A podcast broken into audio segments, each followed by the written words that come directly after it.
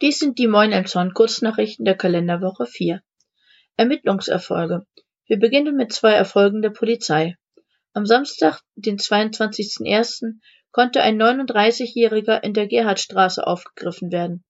Zuvor war ein Fahrzeug in der nahe gelegenen Lornsenstraße aufgebrochen und ein Rucksack mit Geldbörse entwendet worden. Der Rucksack wurde in einem Mülleimer gefunden.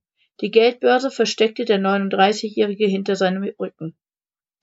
Letzte Woche berichteten wir über den Einbruch in einen Imbisswagen auf dem Alten Markt. Am frühen Montagmorgen konnte die Polizei drei Personen bei einem Einbruch in einen Friseur in der Kirchenstraße festnehmen. Ein 16-Jähriger wollte fliehen, doch das Haus war umstellt.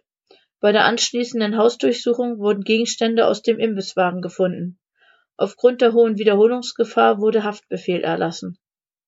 Hinweise erbittet die Polizei sowohl zu einem Einbruch in die Fortbildungsakademie am Eiskeller, bei der mehrere Laptops gestohlen wurden, als auch zu der Brandstiftung einer Gartenlaube am Holzweg. Bewährung nicht bestanden. Ein leider alter Bekannter muss wieder in Haft.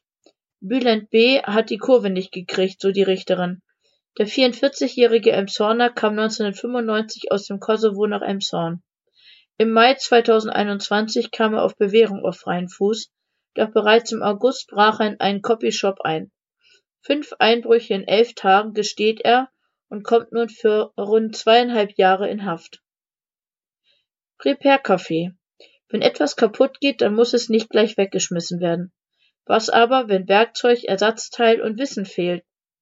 Einmal im Monat, den zweiten Sonnabend, treffen sich Ehrenamtliche im Haus der Begegnung am Heinholzer Damm, um Dinge wieder flott zu machen. Es geht dabei auch um die Gemeinschaft, nicht um Konkurrenz zum professionellen Handwerk. Zwischen 10 und 13 Uhr. Das nächste Treffen ist am 12. Februar. Viele Zweien. Wer spontan heiraten möchte, der muss sich einen anderen Tag als den 2.2. oder 22.2.22 aussuchen. Das Standesamt ist schon komplett ausgebucht. Alle 30 Minuten wird voraussichtlich eine Ehe geschlossen werden. Soweit die Kurznachrichten. Gelesen von Maike Neumann, Redaktion Peter Horst. Wünschen euch einen guten Start in die neue Woche.